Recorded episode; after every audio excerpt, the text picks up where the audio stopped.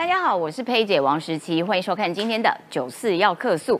有没有发现，其实佩姐最近几天都十分的温柔，因为佩姐的声带有一点受损，所以讲话不要那么激动，好不好？哈，我们多让来宾讲，因为呢，我们今天的来宾吓死人了，要帅的有帅的，要美的有美的，要专业的有专业的，保证让你看完这一小时节目，知识含金量整个往上大提升。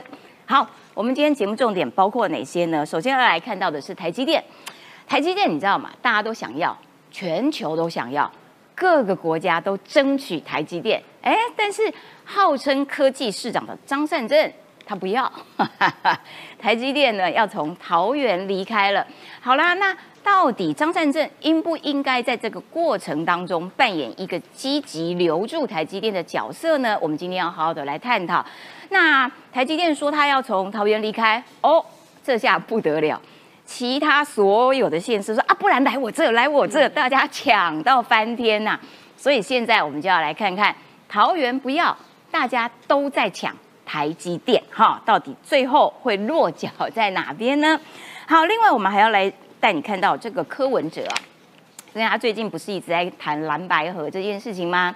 好，他过去是靠着民进党选上台北市长，但是他如今啊，却靠着糟蹋民进党来蹭自己的声量。我们今天要给各位看一段影片，这影片呢，就是柯文哲在谈到陈局的时候，那种戏谑、轻蔑、善笑的态度，让大家再一次的认清柯文哲这个人的本质有多么的低下。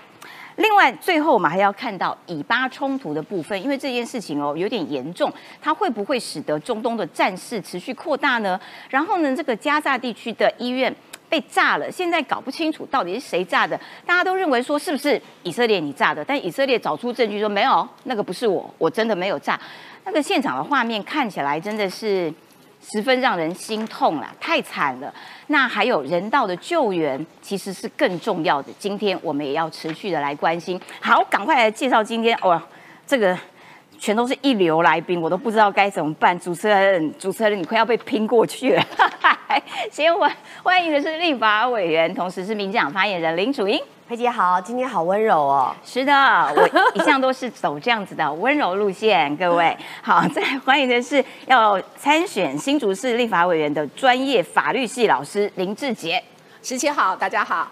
再来欢迎的是台北市议员，同时也要参选中正万华区立法委员的吴佩义。主持人温柔的佩姐，线上的观众朋友，大家午安。好，再来欢迎的是我们又帅又专业的财经专家邱敏宽。文山志玲好，大家好。好的，一开始我们就要来请敏宽来跟大家来分析一下哦。这个台积电要从桃园离开了，我们先来看看台积电，结果现在竟然变成了一个政治上面攻防的工具，这像话吗？来看看最新的发展。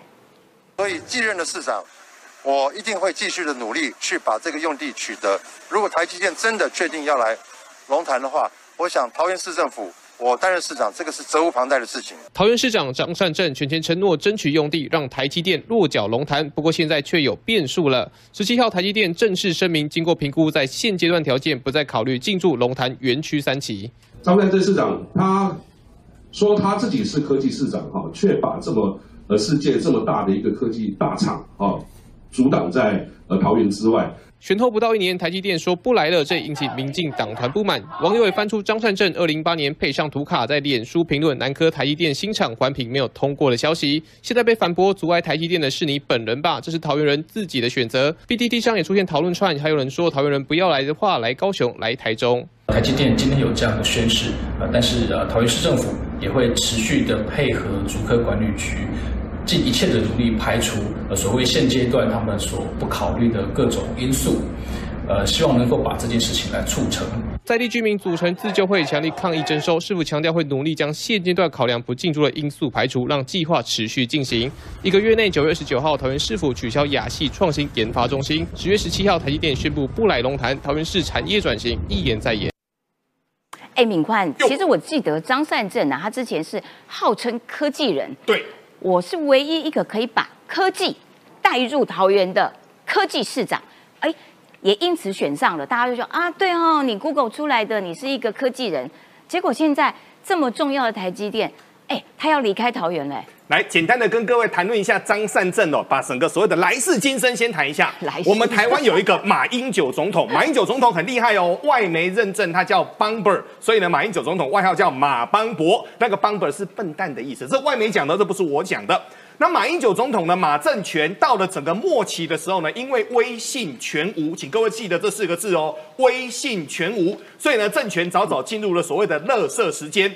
进入热色时间之后呢，后面的毛治国大家真的是看不下去了，所以这当中呢，就有一个人捡到了行政院长，这个人叫张善政。对那张善政上来之后呢，因为已经进入了热色时间了嘛，所以蓝绿也没有对他多加的一个拷打，简单顺顺利利的过。那张善正呢？严格来说，他是半路出家。为什么是半路出家呢？他最早是在做整个所谓的商业界、科技界，但请各位注意到一点，很多人都以为他的科技很强，错。张善正他是土木专家，他的他的专责是做土木的，所以呢，那时候 Google 找他去是要盖厂。盖完厂之后呢，接由后面的人就把整个机台堆叠起来，好多人以为他的科技是非常非常强。我个人对于张善正的观点看法很简单，他是一个听话的人，但是大家对他的能力，我个人认为是过度高估。好，张善政先介绍到这边，但张善政最近干了一件大买卖啊。为什么干了一件大买卖呢？简单的说，台积电呢现在呢，呃，三纳米在竹科，二纳米在宝山，所以现在呢在寻找一块地，这一块风水宝地未来非常的一个重要，这个就是传说中的一纳米。那这个一纳米呢，现在就一直在找嘛，所以之前呢就有一个定调。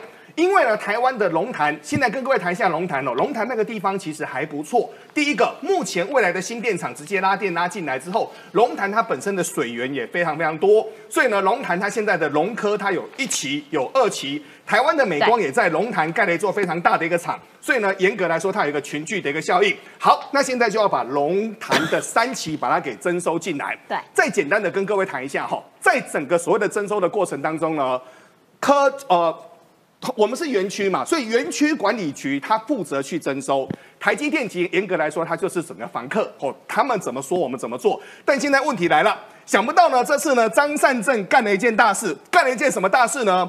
张善政之前邓廷抗他就说什么呢？他说我是唯一能把科技大厂引进桃园的参选人。结果这句话讲到现在，各位时间还没有到一年的一个时间，人家台积电要走了。自打脸，对，不到一年现行的。第一个，他就自己先打自己的脸哦。那目前呢，第一个，台积电不进驻龙潭园区三期，续评估适合建地的一个场地哦。简单的先来跟各位谈一下这个状况是怎么样。当时呢，台积电说要进去的过程当中呢，龙潭其实还蛮适合住人的，它的整个房价后来呢，据报载上涨了百分之五十六，已经涨上来了。那现在这龙台积电不来了，那这个事情要怎么办呢？这第一个，第二个。很多地方人士呢，本来是想说台积电来了之后呢，通常工程师也进来，整个地方会繁荣起来嘛。但现在呢，到底来龙去脉是什么呢？搞了老半天，结果现在第一个台积电要走了。那台积电要走呢，其实严格来说，最大的一个麻烦呢，我们来看这个地方，抗议这么多嘛。嘿，他就每天居民在那边哦，我们世世代代居住就在这里，你们要征收我们的土地。对我们现在不知道，我们我们认为每我们认为每个人都是善良的啦，所以基本上他们的抗议是他们要保护他们的房子，这个也应该。可是后面下面就会有很多的弹书啊，我们今天先闹一闹，啊，未来的价格会不会比较好？所以呢，现在简单的说哈，我们的园区管理局头很大。头很大，这件事情该要怎么处理呢？然后呢，后面呢，想不到居然还有人来带风向。我们来说林涛哈，林涛呢，他就现在呢，因为我觉得林涛很诡异，他明明是桃园的议员，可是看起来他对桃园超不熟的，胡说八道。哎，议员带头胡说八道的林涛，下次他来节目的时候，我一定要当面问他：你既然是桃园的议员，为什么你对桃园那么不熟？而且你既然是民意代表，你为什么要带头造谣？先简单的谈了一下，我们刚好跟各位谈嘛，龙潭有一期、有二期、有三期。对啊现在林涛就说了，龙潭无可供的土地，各位这里架构是不对的哈，一期、二期比较小，它已经满了。一期、二期的旁边往右延伸的过程当中，这块地比较大，这块是台积电之前想说让整个所谓的园区管理局去把它给征收回来的，所以第一个无可供土地这个整个逻辑是错的。就是因为一二期已经差不多满的，所以要三期啊，林涛，你你蛮好啊。这个结构就是说，这个逻辑论述，其实在整个法律，在整个逻辑上是有问题的。好，那我们先来说哈，为什么包括了国科会，包括了整个科学园区的管理局会认为问题这么大呢？我们回头还是再来谈哦。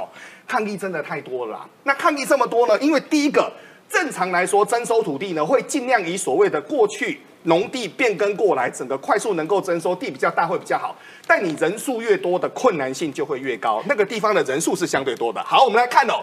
所以国科会的主委吴正中他就会说哦，我猜测他们有看到一些居民的意见，我们也不希望有不良的一个观感。好，问题来了，台积电其实到哪边去，大家都是举双手欢迎，进来进来进来进来啊。好，龙潭现在不去了，对不对？哇，现在可热闹了。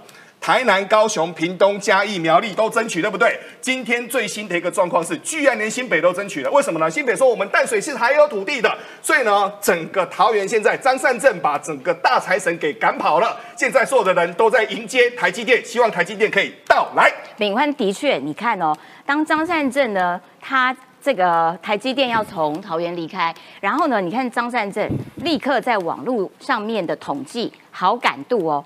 是不是啪啪啪直线差呃快快呈现九十度的下滑，直接往下飙哎，因为你自打脸，瞬间不到一年的时间，十个月的时间你就打脸。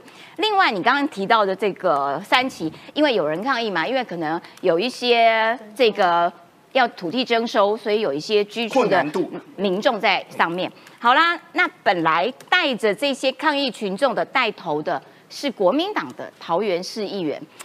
那现在台积电说要离开了，对不对？那所以表示说，哎，这群带头的，然后这一些居民，你们的抗争是成功的，所以你们取得了一个重大胜利。那结果这个国民党议员干嘛？你知道吗？他撤文哎，他把文章给删掉了哎。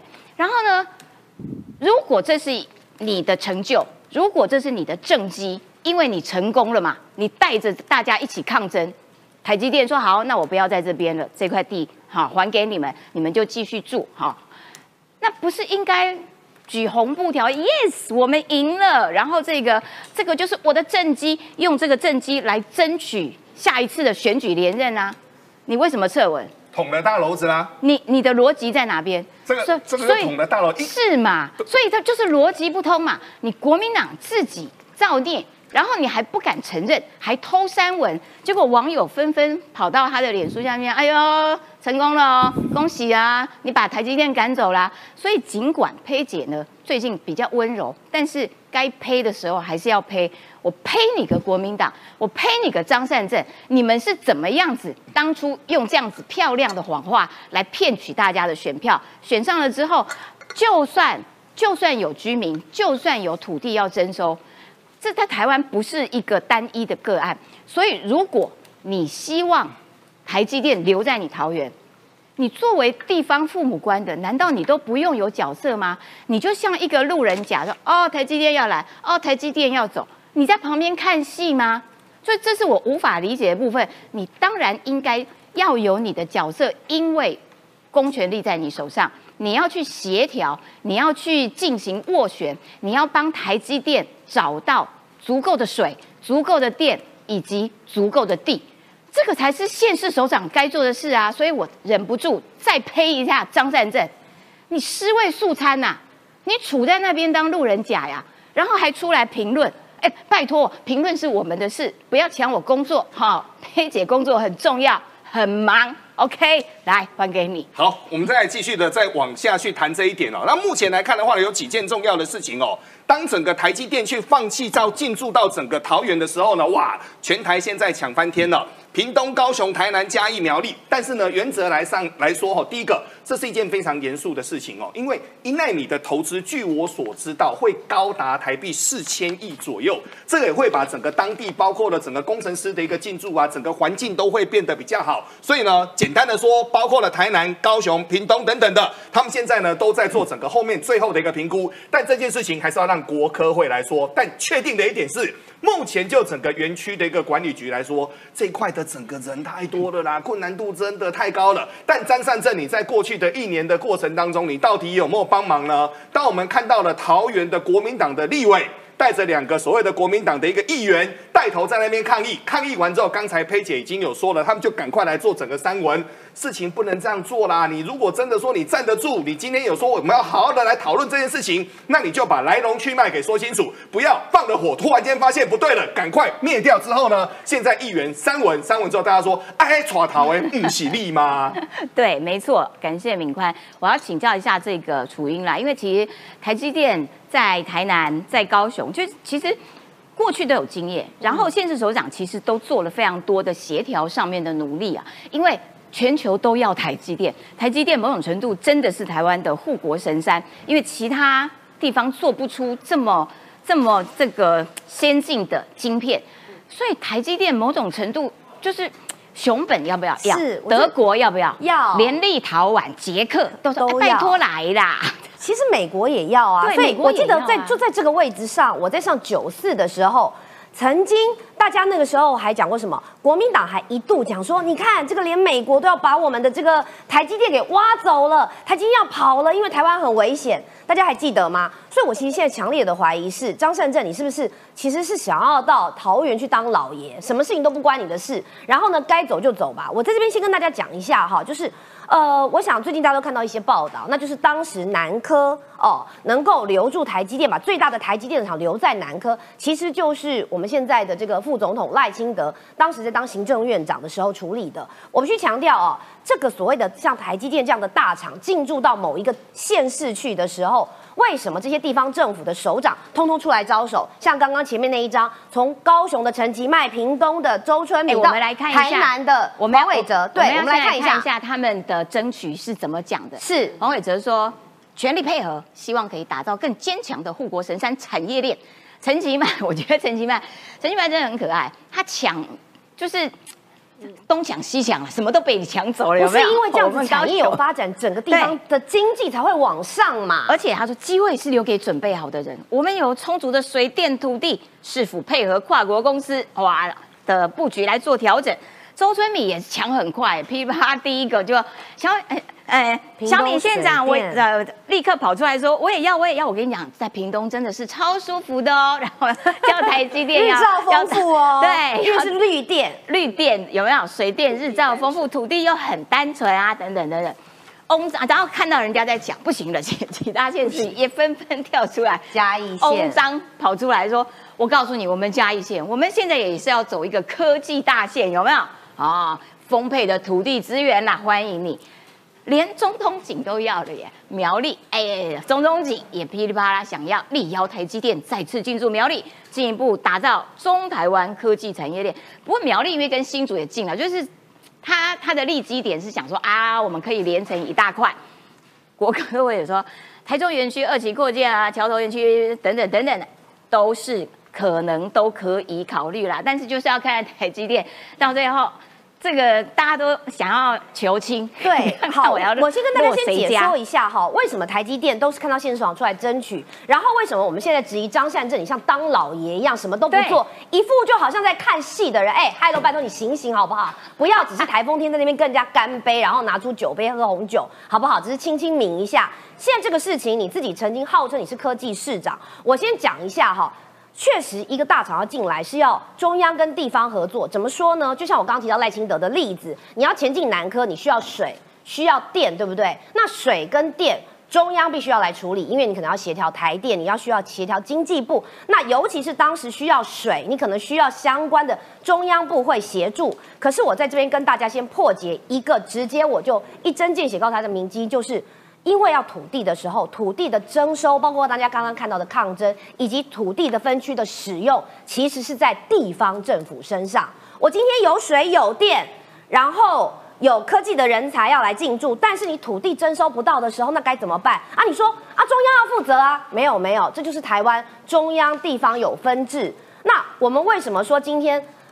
呃，张善政责无旁贷，那就是在今天抗争的土地的过程当中，你要做协调嘛。你不做一个协调者，你做一个看戏的人，对于厂商来讲，就像今天大家都当都有这个机会去租房子，或是你当老板，如果要到这里来，然后可以协调的人不协助你，那我水来了，电来了，我甚至于高科技的厂商都来了，但是没有土地，你要怎么办？就是消耗成本。那他们当然是良禽择木而栖，就到别的地方去了。那么当时南科。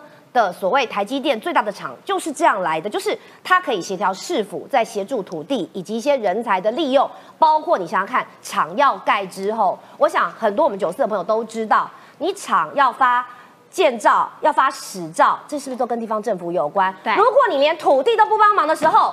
你敢去那边设厂吗？你该不会建造、使照都发不出来？对，所以我要强调的是，地方政府非常的重要，而不是一个看戏的老爷在那里。所以这也是为什么我们现在看到产业的大佬通通都发生了哈。因为我觉得这件事情也看出了国民党的不作为。我再次唤起大家的回忆，当时台积电要到国外去设厂的时候，国民党是怎么说的？他说不得了，我们护国神山要跑了，台湾是有危险，连工程师都被美国人带走了。好，那要留在台湾的时候，你张善政你做了什么呢？你是不只是让这个整个时间空转，甚至于还让人家决定不留在你桃园。那为什么产业的大佬会纷纷出来认为赖清德是一个值得作为二零二四总统的？比如说我们现在这个嗯，利基店的董事长黄崇仁就说了，赖清德的优势很明显，做过立委、台南的市长，然后行政院的院长跟副总统。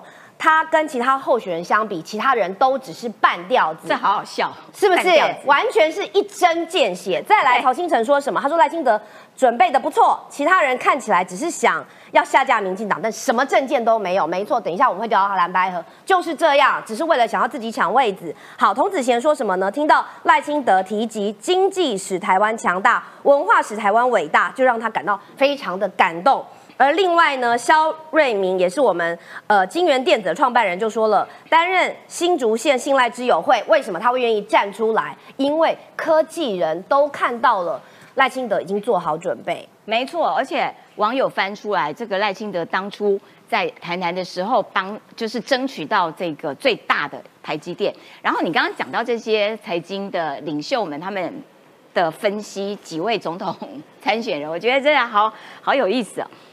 我也做过的的，但是比较高阶的部分他都没有参与啊，就是还蛮贬义他的，就是他的确经验上面是是是比较。你这件事情你没有看到柯文哲或者是侯友谊出来讲些什么样的话？没有，没有这些半吊子，这个财经，因为他们根本不懂财经领袖的评他们评价。然后我觉得郭台铭的这个也很好笑。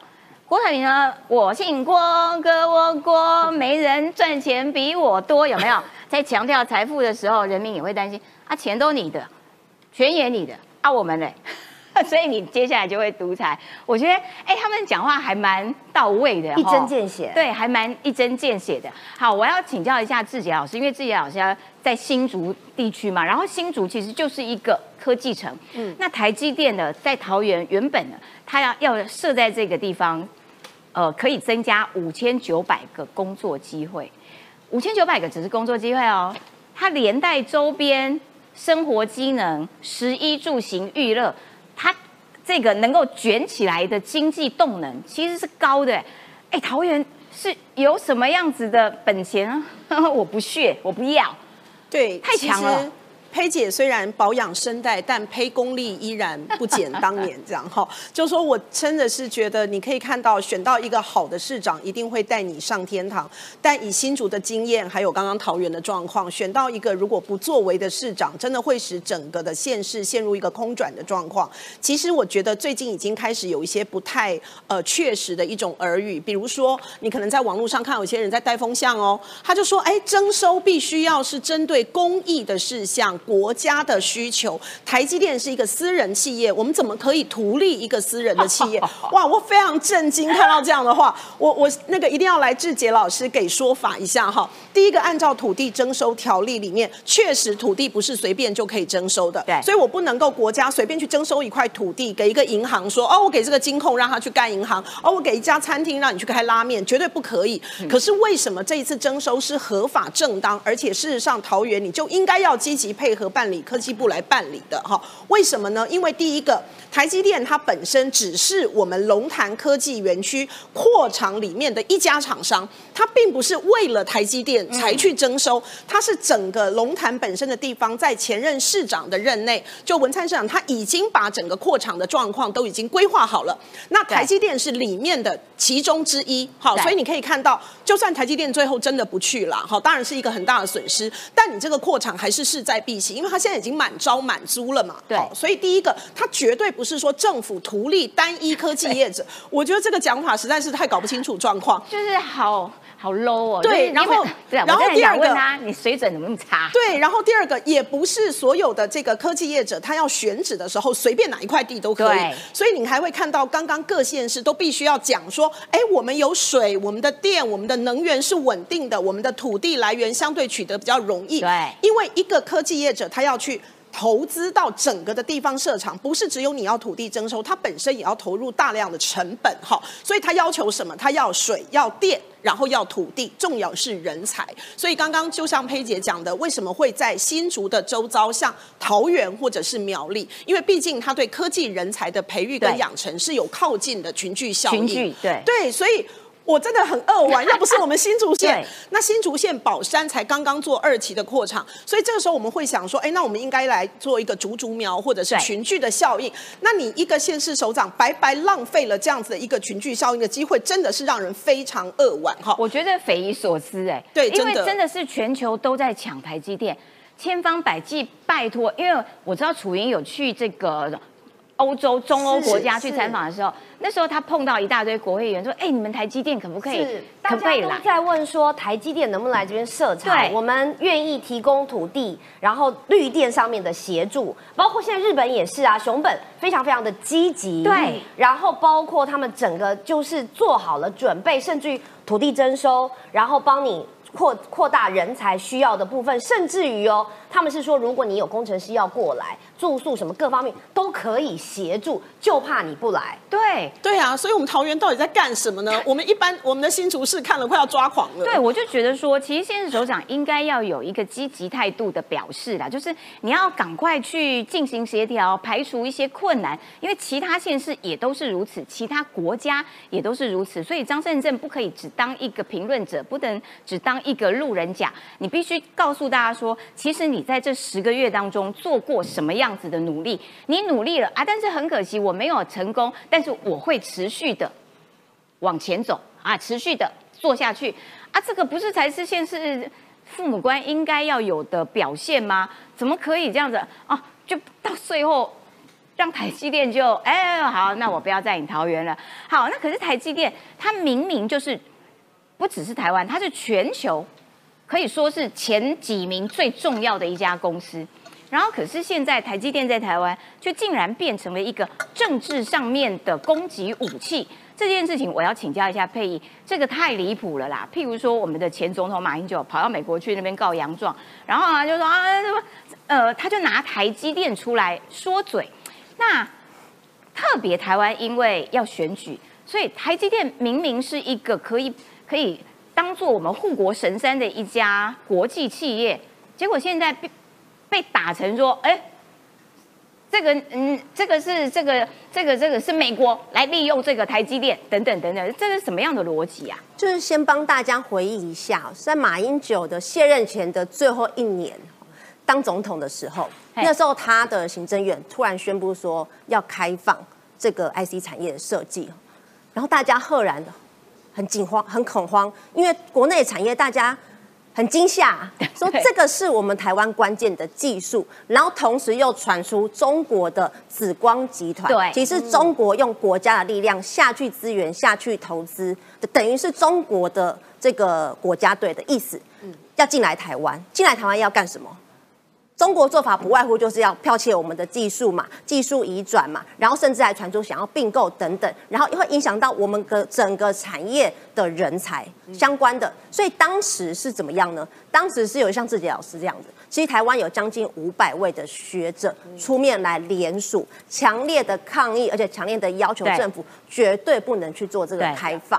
好，所以好不容易把他挡下来，否则马英九前总统绝对会是台湾今天的一个罪人，因为今天台积电已经是我们的护国神山。它对台湾来说，除了是我们的关键产业、关键技术以外，我们在整个全球的供应链里面，还有我们在全球地缘政治里面，也替台湾做了一个很好的后盾，做一个很好的防护。但是没有人想到说，台湾人到底就是哪里得罪了马英九？他都已经卸任总统了，而且我们还在付他卸任总统对他都已经卸任总统，然后跑到美国去，好有一个大学的演讲，在这个演讲的场合上面对他竟然还要重提往事以外，还要说啊，现在某些人竟然把这个半导体当成是台湾的 这个武器，然后甚至把它跟可能战争竟然做了一个错误不正当的连接。我们近期都可以强烈的感受到，国民党在台湾的国内是有系统、有组织，然后有意向的在制造错假资讯去造谣。嗯可是我没有没有，我真的是没有想到，马英九是前总统哎、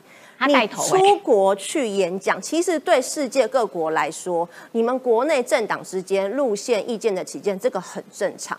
但是外交应该是一体的，对所有的，尤其是你是前总统，对，代表台湾出国的时候，大家都会把你的意见想法当成是来自台湾的一个声音。对结果你不但没有为台湾说话，你要去传播错误的讯息，然后甚至非常非常的失礼。其实他在外交上面犯了一个非常大的错误，因对为他甚至在这个公开场合是说，是说意向是指说啊，美国有部分的这个国会议员或美国有部分的政治人物哦，在介入台湾的选举。我觉得这个已经是非常非常严重的外交上面犯的错误。他怎么这个不勇敢没有人可以一点说去想象出来中对共有没有那你前阵子去中国的时候，你有没有对中国政府这样讲，说中国有人在渗透台湾的选举？对啊，所以我觉得台湾，我们到底是哪里得罪马英九？就当年如果不是有台湾民间呢，如果不是有这些民间的学者，大家一起还有产业界，大家一起出来阻止的话，已经马英九已经替台湾铸下一个无法逆转、无法回头的一个大错。领我们的纳税底是钱呢阿诺啊，因为我们念大学的时候，那个时候总统就是马英九嘛。其实那时候大家都觉得说，哎，这个马英九是不是有点笨？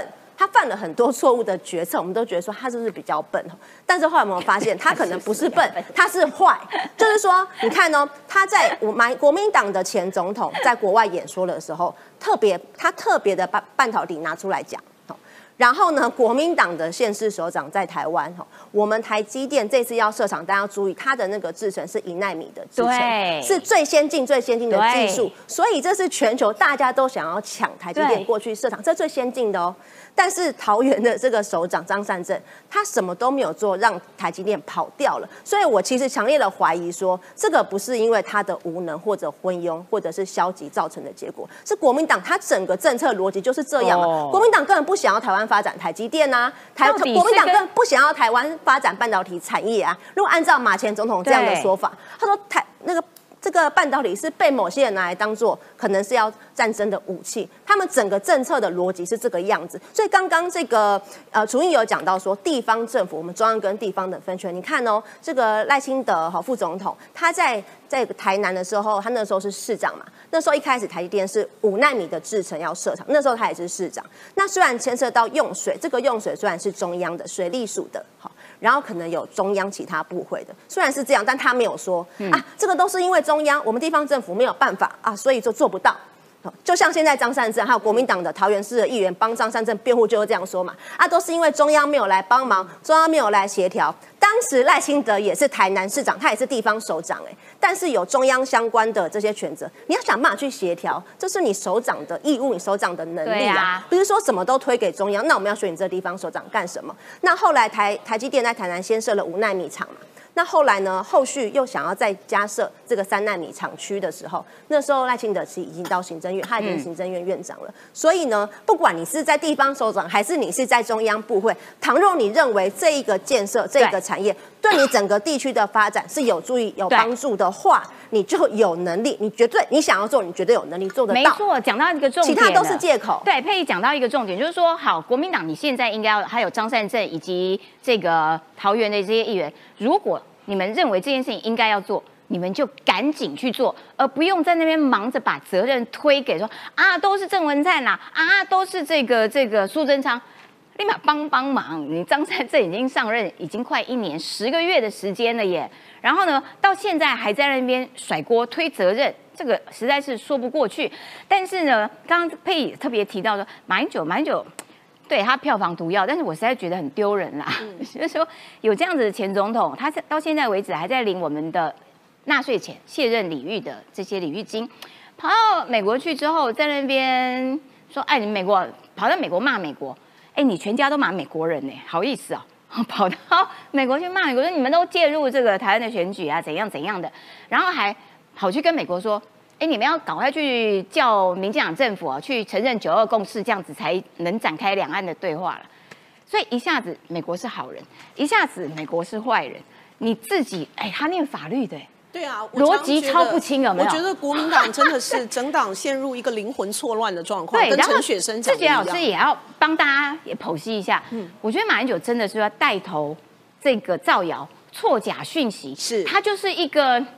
一个素材提供者，但是他是素材提供者，他背后到底有没有可能是被人家植入脑部芯片？没有，这个就是我们在讲说，其实未来我们在整个政党的现金，或者是很多代理人，或者是境外势力的渗透。对，你可以看到最近从马文君的案子一直一路下来，哦，为什么澳洲那个时候一定要立他们的反渗透法？因为他们的议员其实长期接受中国的资金跟包养跟挹注。那台湾的政治人物，如果他有一定的国内影响力，力跟国外影响力，却常常发表，比如说对国台湾的国际哦这个形象或台湾的国际拓展不利的言论，尤其利用出访的机会去发表这样不利的言论，成为中国大外宣的帮手，那真的是其心可诛啊！你是台湾人民曾经选出来的领袖，你是曾经台湾人民把这个政权交给你八年的总统，那么你到外面去出访的时候，你应该做的是积极的帮台湾拓展国际的空间，争取台湾的资源，结果你反过来。竟然在这种机会去伤害台湾的国际形象，那这样台湾人民非常的失望。而且他都用错假讯息造谣，是对这个很糟糕。然后其实这种呃算是错假讯息的认知战，其实在台湾面临这种攻击第一线，其实是最最多的，全球受到认知战攻击最多的就是台湾了。对，包括你看外面有马英九，对不对？现在在美国，在国内有林北好友，嗯。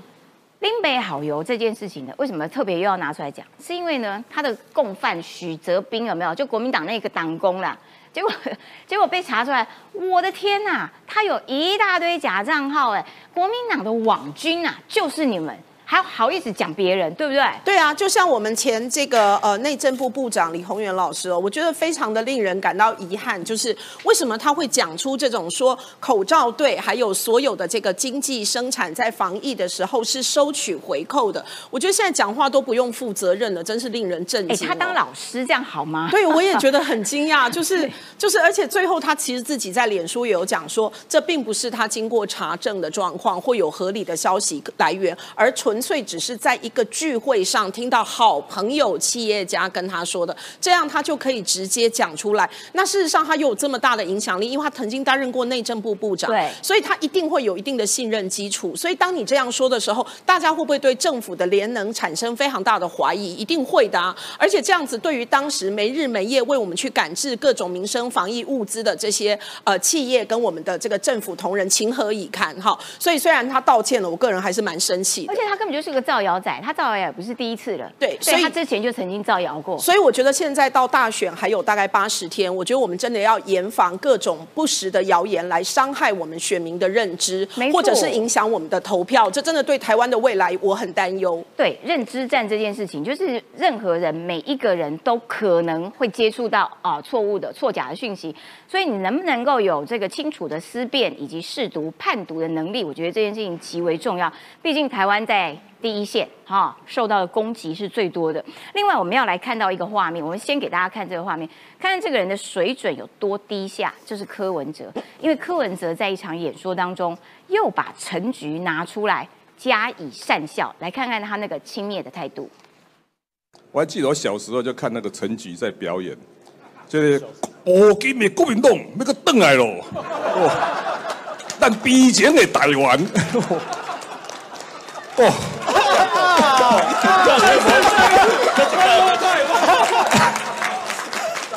没有啦，我跟你讲，我我从小时候就看那个陈菊哦，每次哦那个那台湾的同胞，哦，那台湾的母亲，哦，妈，我实在是，不然是这样的。小时候我也在那里看你这样，但是我觉得这样的哦，我们终究希望台湾成为一个理性、务实、科学的社会。好，其实配音有东西要补充，但是没有关系，我们等一下，我们先来连接这个刚刚看到的这个画面，就是说，我实在是很难理解他的笑点到底在哪边，而且过去民进党这个帮助柯文哲选上了台北市长，然后呢，现在他不断的用糟蹋民进党的方式，然后的他到底跟陈菊有怎样的深仇大恨？是怎样？是是有怎是有怎样的过节？时不时的就要拿陈菊出来做消费。什么小时候看陈菊在表演啦，然后你那个轻蔑的那种态度啦，等等等等的，呃，完全没有没有把陈菊放在那个历史的脉络上面去探究，然后对于台湾能够走到如今的民主，让你这种人还敢夸言出来要选总统，完全毫无对台湾民主的感恩之心。我首先先问柯文哲，你好意思啊？你对几年次啊？嗯，小时候我觉得他现在就是为了他自己的选票哦，所以在做这种所谓仇恨动员啦。这边上面有写了哈，柯文哲一九五九年生，今年六十四岁；陈菊呢，一九五零，今年七十三岁。我跟你讲，数学再差的人，柯文哲啊，你不是智商一五七啊，你不是好棒棒的医生，你要不去加一下？这就是个谎言呐、陈菊只是比你大九岁，所以你说你小时候，那陈菊九加你好，你说你十岁的时候，那他也是十九岁，他会是那个站在台上讲的人吗？首先我必须讲，柯文哲他就是一个第一，过去一直以来哈，他就是喜欢拿谎言在操弄情绪，他在他自己的场子里面，他讲的这些话根本就是一个谎言。再来，我要强调的是。所谓的不知感恩的人，就是你这样的人，就是你这种忘恩负义的人。当时你在台北市政府，你的内阁当中，你的市大运是陈菊借将苏立琼给你，结果人家帮你搞完之后，人家要离开了，你说人家什么波汤贴啦，哈，就没得捞，所以就把把人家打一顿。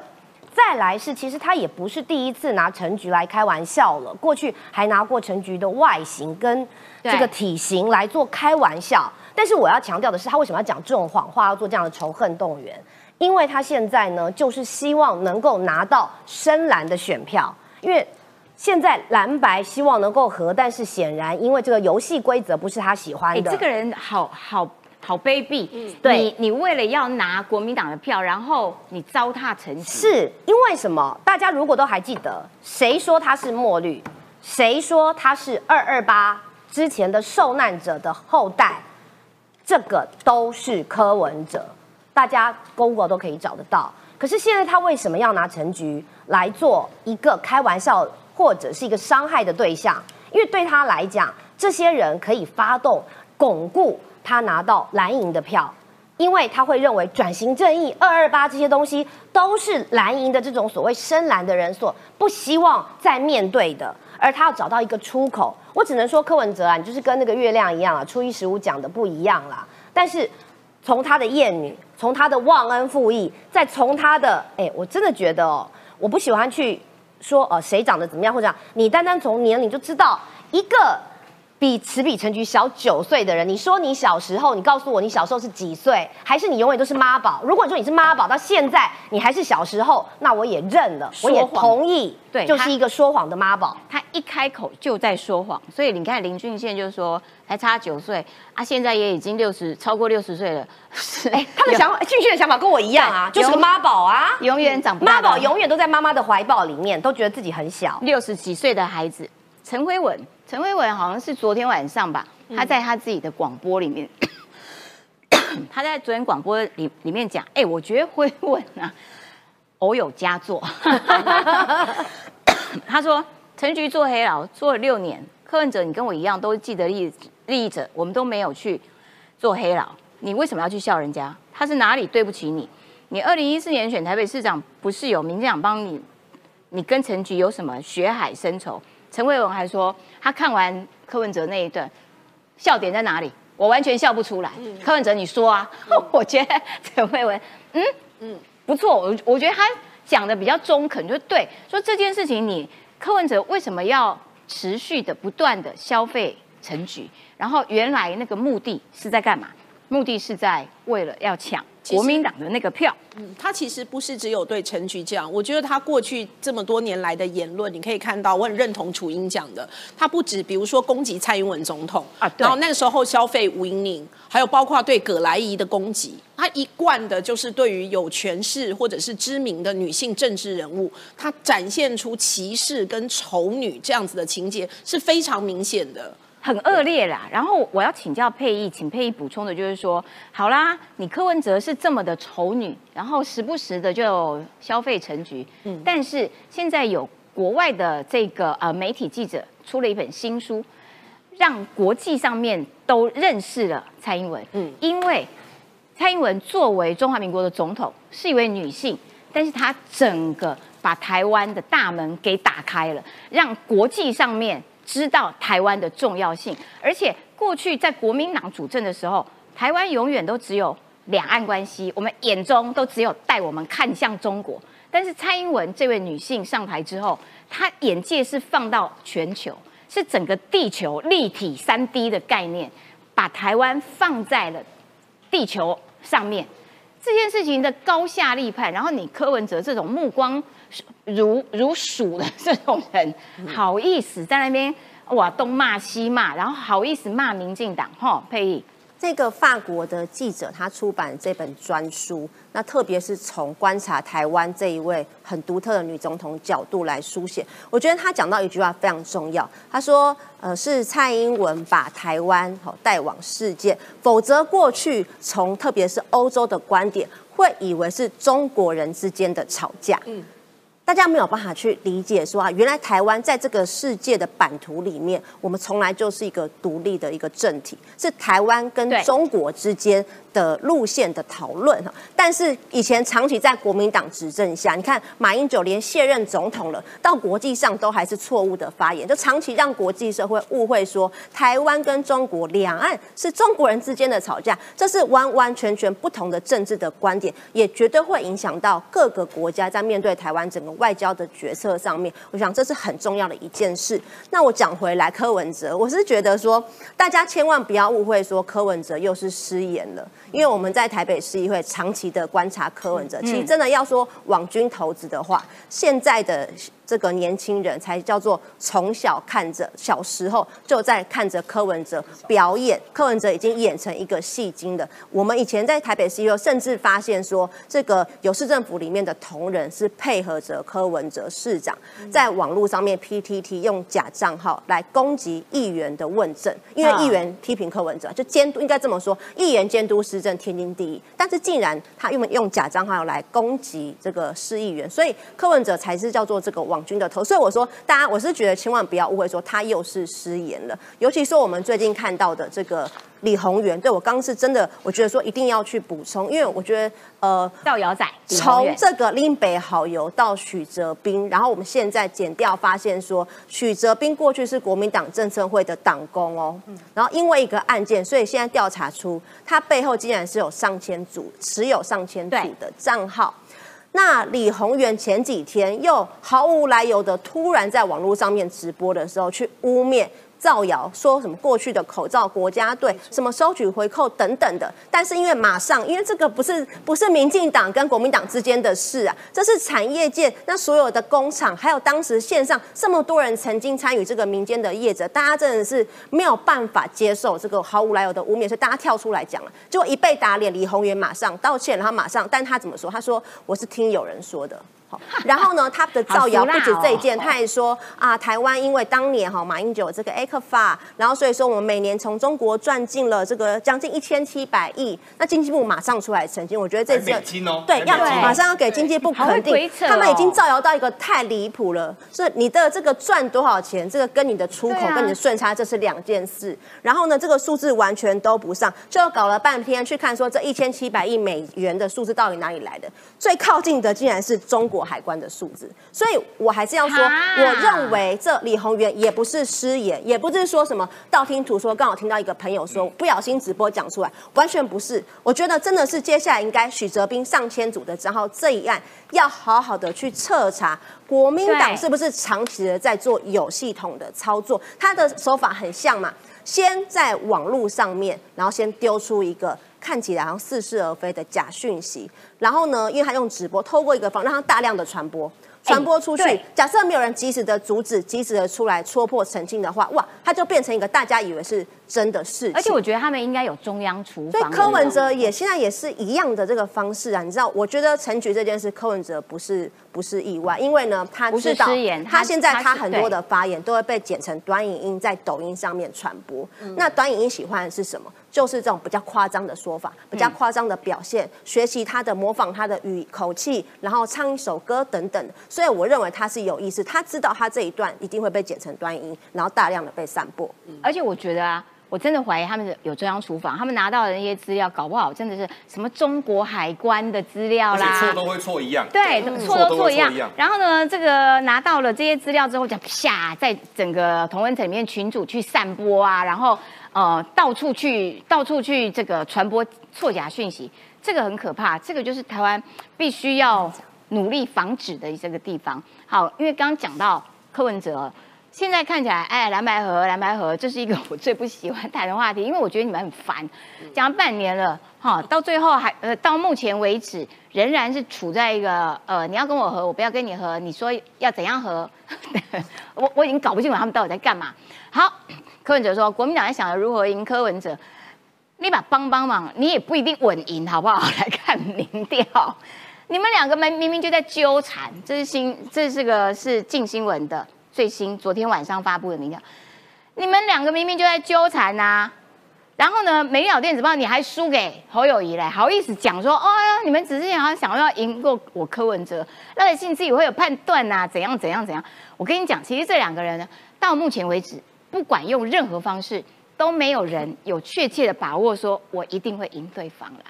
所以到最后会怎样啦？初韵，我觉得他们两个现在就在演分手擂台啊。真的是哈，就是分手擂台的这种一对怨偶要根本就是没有办法在一起，但是这个时候一定要互相推责任，说，哎，是你对不起我哦，是你在外面哦，这个搞七捻三哦，哎，是你都不做家事哦，但是他们要怎么样对他们支持者交代？因为他们都已经吊拉那么高了，所以只好。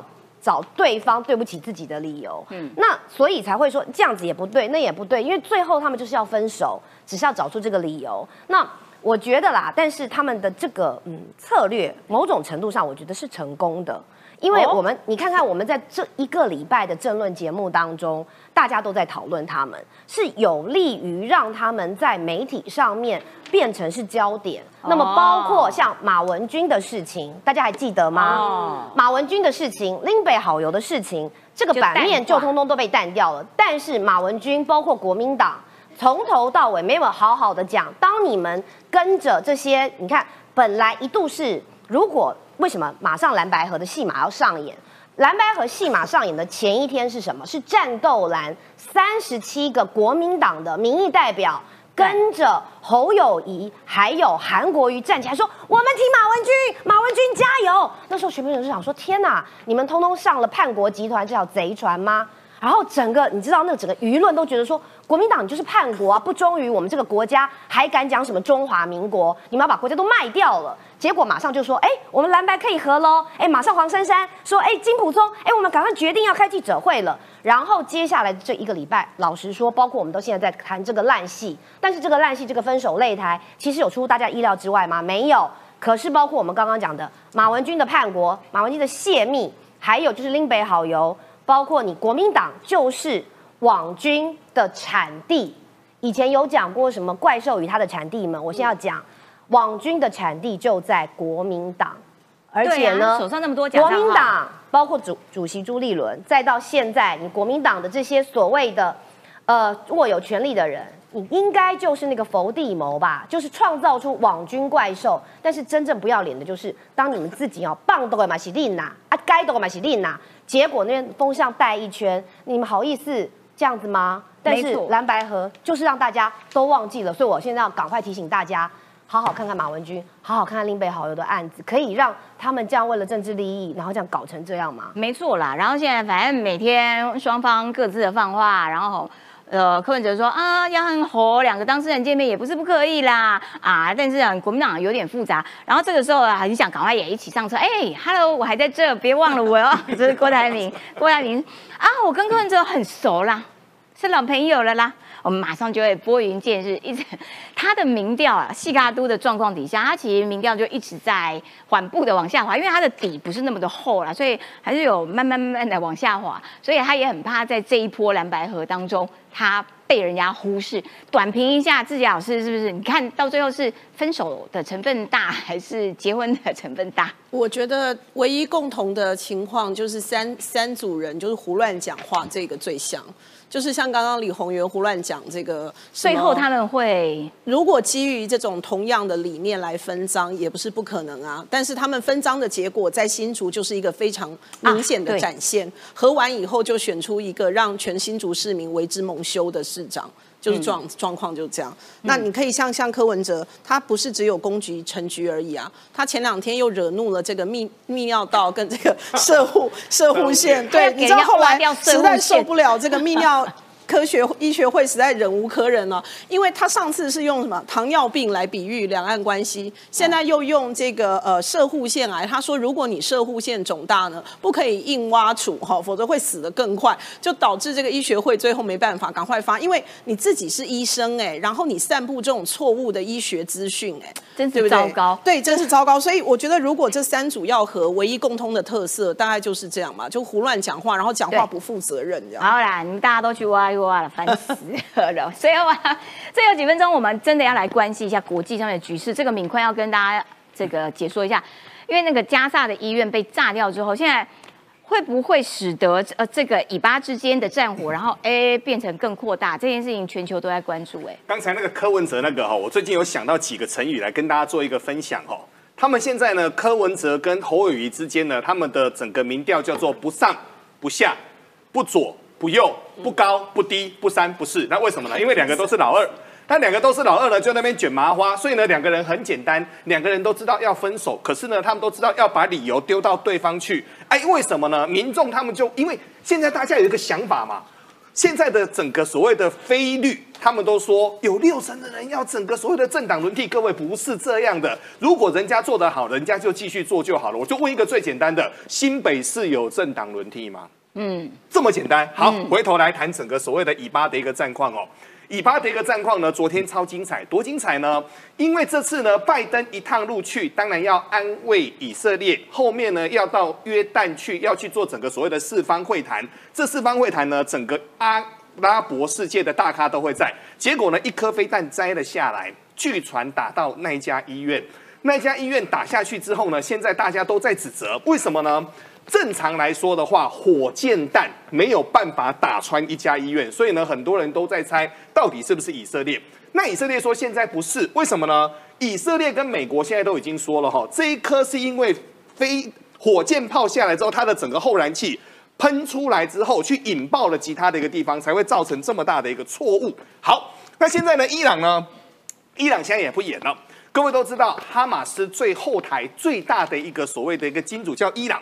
伊朗每年呢真的是大方，为什么呢？每年都给一亿美金以上哦，单单钱包括了通讯设备，包括什么武器的，这个还没有说哦，无人机这个这个都不谈。最近伊朗就呼吁穆斯林国家说要对以色列实施所谓的石油禁运，那为什么呢？因为伊朗它有底气，以色列买全世界的油到处都买，但伊朗他买最多，所以呢，这时候伊朗说他要禁运，但欧佩克说不行。那为什么欧佩克不行呢？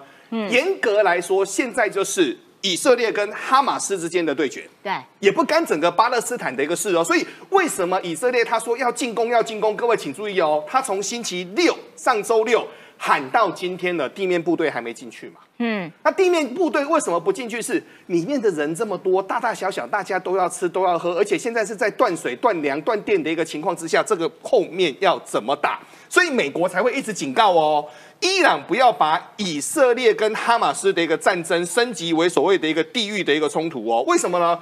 一旦升为所谓的地域性的一个冲突，这个会擦枪走火。我们就举一个最简单的，现在欧洲好多恐攻事件哦。每天都有。每天都有，然后这件事情呢，不能够让整个整个阿拉伯他们的整个所谓的反抗的一个情绪，为什么呢？他们就觉得自己啊，我就可怜了，我已经被你压了五十年。但事实上是很多事情是坐下来要慢慢的谈，这个相对来说是比较重要的。所以呢，重点是在于美国现在不想让这件事情拉大。各位不要以为这事情跟大家没关系哦。今天亚洲股市全崩，哇！而且。中国股市崩到我都有点看不懂了，怎么会跌这么多？可是中国不是有他自己的问题，碧桂园的问题啊？对对，其实可是今天中国跌的都是重量全值股哦，所以我个人在看是外资目前陆陆续续的在撤回整个美国去。你不要以为说以巴战争啊，什么什么乌克兰战争跟你没关系，物价的高涨，金融市场也会退关系到您的退休金，也会关系到你荷包的一个大小。好，没错，这个中东的这个情势越来越紧张了。这个敏宽刚刚也有特别提到，所以它影响的就包括了油，对，油品，哎，那所以它这个什么要禁运石油啦等等的，它会使得油价又会有。这个现在是最担心的哈，所以我们快速的来说一下，第一个，现在第一个，伊朗因为控制着整个荷姆兹海峡，荷姆兹海峡，对，那荷姆兹海峡呢，全球有百分之八十以上的所谓的货运，他们叫坦克。非常大的那个所谓的游船是从那边出来的，是啊。但呢，每次伊朗都会在那个地方去兴风作浪哈。但美国现在找到了另外一个出口。美国之前对委内瑞拉是做石油禁运，最近就说如果世界油有问题，委内瑞拉你要帮我生产出来，我帮你把你运出去。所以呢，美国现在是有找到所谓的一个备胎。伊朗话讲得很死，但这件事情会不会成真呢？我们再来看。但原油的价格是真的涨上来了，这是最近的状况。好的，而且非常感谢敏宽啦，而且除了。敏宽讲到石油之外，我知道今天的黄金价格因为避险，哇，又又往上飙了哈。好啦，今天节目已经时间到啦，但是我要告诉各位，我们九岁要客诉就是一个非常温馨的节目。嗯，我们今天又有寿星啦啦啦啦！谢谢志杰老师是今天的寿星。Happy birthday to you, Happy birthday to 志杰，Happy birthday to you。而且志杰老师过大寿哦，各位知道哈？十八岁，安心，十八岁大寿。好的，祝自己老师心想事成哦。谢谢，许愿。今天节目时间到了，明天同一个时间，拜拜。哇，好感人。